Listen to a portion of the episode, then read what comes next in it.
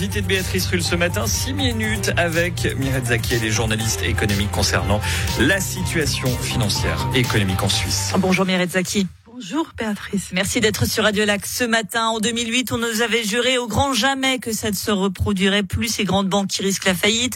On avait une loi, une loi too big to fail pour éviter tout cela. On nous a donc pris un pour des imbéciles, deux nos politiciens sont des incompétents. Malheureusement, il y a un peu des deux. Euh, mais ça, c'est vrai, c'est vrai. D'abord, euh, il y a eu euh, une réglementation qui était de mettre beaucoup plus de fonds propres, c'est-à-dire que chaque banque, elle a beaucoup plus de capital pour couvrir ses risques, et ça, ça a été fait, faut le dire.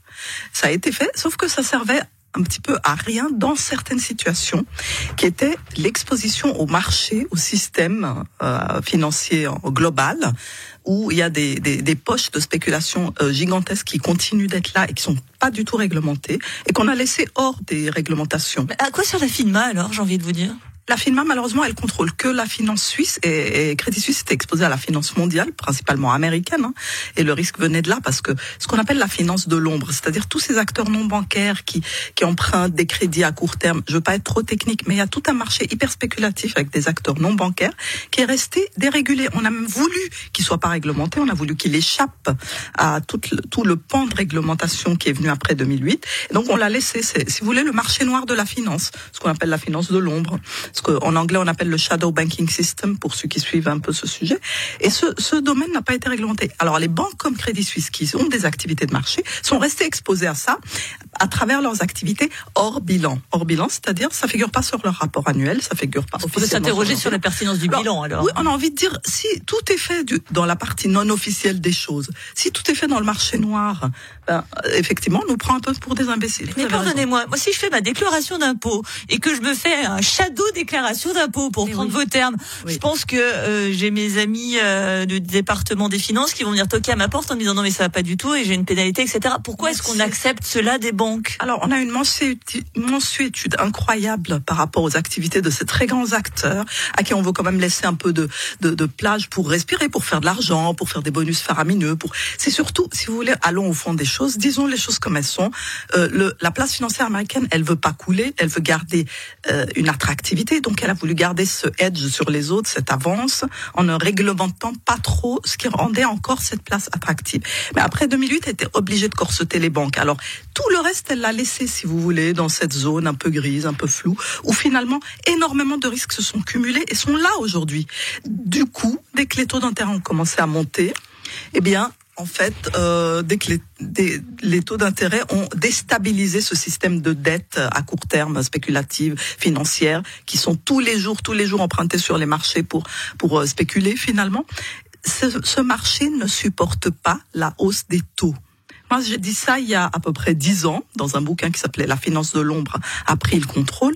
Et on m'a dit, mais comment ça, mais etc. Si, on ne peut plus relever les taux d'intérêt parce qu'on a un marché de dette spéculative gigantesque qui est dans l'ombre et qui est dérégulé. Rappelons que les taux d'intérêt ont été relevés notamment par la Banque centrale européenne pour hum, limiter l'inflation. C'est la raison euh, de, de Voilà. cette hausse des taux d'intérêt. Euh, Vous évoquez euh, clairement donc cette vision mondiale, hein, puisque Crédit Suisse c'est une des 30 plus grandes, enfin c'était, c'est bizarre de le mettre au passé, une des 30 plus grandes banques euh, au monde. Est-ce que par le rachat de Crédit Suisse, la faillite de Crédit Suisse, appelons un chat un chat, euh, est-ce que au moins on évite la contagion, la contagion mondiale? Parce que c'est ça, in fine, le but. Oui, on évite la contagion mondiale parce que finalement, UBS, la première chose qu'elle va faire, c'est quoi? C'est qu'elle va se débarrasser de ces fameuses activités que je vous ai dit, qui sont exposées au marché spéculatif américain et aux autres marchés spéculatifs dans le monde. C'est-à-dire la banque d'affaires. Cette banque d'affaires, elle va disparaître, elle va être liquidée. UBS va faire ça avec énormément d'aide de, de l'État suisse, de la BNS, de liquidités disponibles pour l'aider, pour l'assister et pour éponger ses pertes aussi. Après les cinq premiers milliards de pertes, elle sera épongée par la Confédération à hauteur de 9 milliards. Donc toute cette aide, c'est pourquoi? C'est pour se débarrasser de la mauvaise banque, de la bad bank, qui est la banque d'affaires exposée à, à la finance de, de marché spéculative, dont on ne sait pas ce qu'il y a dans ces livres. Nous, on le saura jamais, mais à ce jour, UBS et Crédit Suisse savent ce qu'il y a et ils vont se débarrasser de ce qu'il y a dans les placards. Euh, on sait que c'est jamais bon d'avoir des squelettes dans des placards. UBS, seule grande banque suisse. Euh, C'était la Neue Zürcher Zeitung hier qui parlait de l'ogre UBS. Est-ce que UBS est un ogre Est un ogre. Et comme tout ogre, c'est assez dangereux.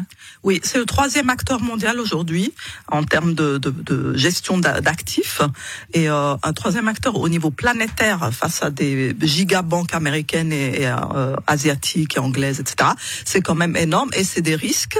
Il faudra surveiller Le ces risques. d'argile ou pas? Oui, parce qu'il faudra surveiller ces risques de très très près et plus faire les mêmes erreurs. Sinon là, c'est vraiment toute la place financière suisse qui va être balayée. Hein. C'est euh, avec tellement de, de contreparties, de clients, d'employés qui sont maintenant euh, à la merci d'un faux pas, qu'il faut une régulation extrêmement disciplinée, énormément de responsabilités au niveau des managers, une rémunération qui, qui fait sens cette fois, qui rémunère vraiment le- les, les performances et la responsabilité, qui ne récompense plus l'échec.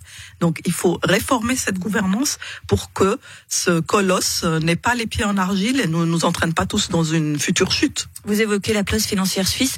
Euh, avec euh, la fin de Crédit Suisse, il n'y aura donc plus qu'une très grosse banque. On va se repositionner sur notre euh, histoire bancaire, j'ai envie de dire, qui est plus la gestion de fortune. Est-ce que finalement la Suisse n'a pas mis en pratique la maxime, la grenouille qui se veut faire aussi grosse que le bœuf dans cette affaire Exactement, sauf que ça, on l'avait déjà dit en 2008. On avait dit et écrit des tonnes, nous qui suivons ces affaires depuis des, années.